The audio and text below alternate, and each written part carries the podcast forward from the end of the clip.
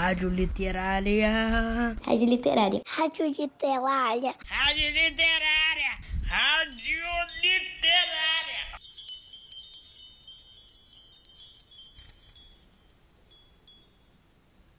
Opa, voltei, ouvintes, com a continuação do capítulo 8 da Odisseia.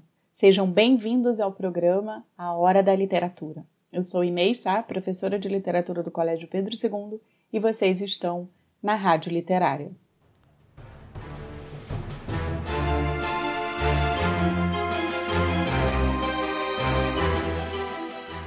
Neste episódio, vamos descobrir se Ulisses aceitará a provocação de Euríalo e entrará nos jogos. Os jogos e a festa foram organizados pelo rei Alcino para escolher 52 jovens e formar uma tripulação para levar o estrangeiro para sua casa.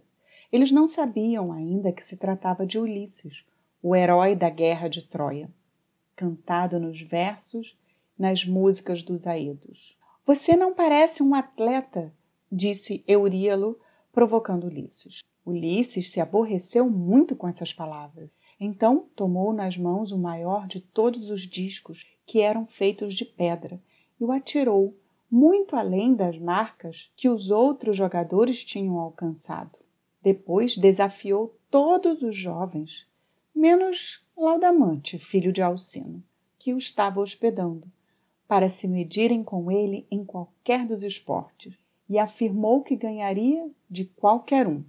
Ficaram todos muito contrafeitos. Então Alcino levantou-se e começou a falar dizendo que ninguém devia se sentir ofendido com o que Ulisses tinha dito. Nós sempre gostamos das festas, das cítaras, da dança, das roupas novas, de banhos quentes e do leito. Que comecem as danças, para que nossos hóspedes possam contar na sua terra como os feácios são bons na corrida, na navegação, nas danças e no canto. Tragam a lira de Demódoco que ficou no palácio. O arauto trouxe a lira e o aedo começou a cantar. Contou a história dos amores de Afrodite e de Ares, que agradou a todos. Ares e Afrodite, dois deuses que viveram uma história de amor e foram surpreendidos por Hefesto, esposo de Afrodite. Depois, Hélio e Laudamante dançaram e foram elogiados por Ulisses. Todos voltaram ao palácio e a festa prosseguiu. Demódoco continuou a cantar.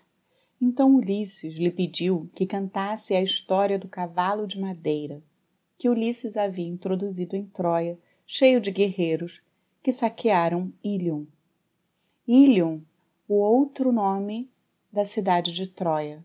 A palavra significa rica em cavalos. Por causa desse nome, um outro poema de Homero chama-se Ilíada, que eu contei antes da Odisseia começar, lá nos episódios 1 e 2. Pois bem, à medida que o cantor ia cantando essa história, Ulisses ia ficando cada vez mais emocionado.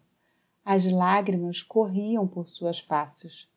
E mais uma vez Alcino percebeu seu pranto e mandou que o Aedo se calasse pois seu hóspede estava sofrendo com a canção. Perguntou então diretamente a Ulisses quem ele era, quem eram seus pais e onde era sua pátria, e perguntou também por que ele sofria tanto com as histórias sobre Troia, se ele tinha perdido algum parente ou algum amigo nas batalhas da guerra.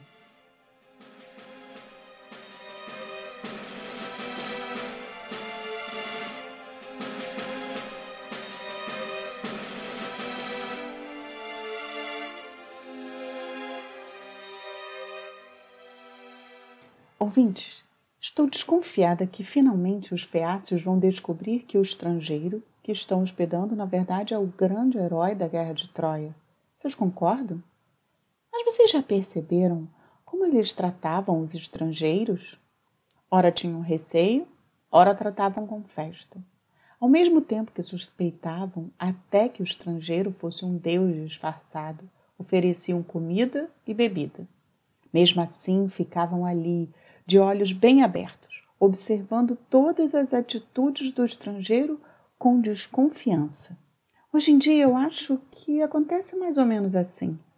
Podemos até não rejeitar ou desconfiar dos estrangeiros quando eles são turistas ou pessoas famosas, mas muitos rejeitam os imigrantes, pessoas que vêm de outros países, ou os refugiados, pessoas que estão fugindo da guerra ou de situações muito ruins em seus países e vão para outros países. É, crianças, os seres humanos sempre se movimentaram de lá para cá, por esse mundão.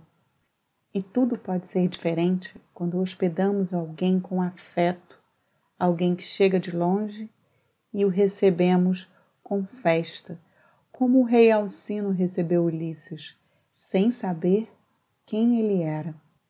Vocês já tiveram a oportunidade de conhecer um estrangeiro? Alguém que veio de outro país? Como foi esse encontro? Ah, eu quero saber.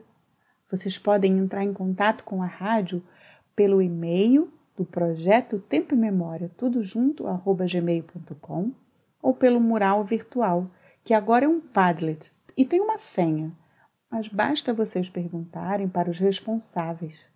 Todos eles receberam. Ou tem uma terceira maneira. Vocês podem acessar o Padlet da Odisseia. O podcast está lá dentro. Essa ferramenta digital que o Maitá 1 e outros campos adotaram. Neles vocês podem escrever, gravar áudio, mandar um desenho. Ah, eu vou amar um desenho do Ulisses, do Poseidon, do Hermes, da ninfa Calipso, da Penélope, Palas Atena, do Telêmaco qualquer cena ou personagem que vocês preferirem, tá bem? Tchau, pessoal, e até o próximo episódio aqui na frequência da Rádio Literária.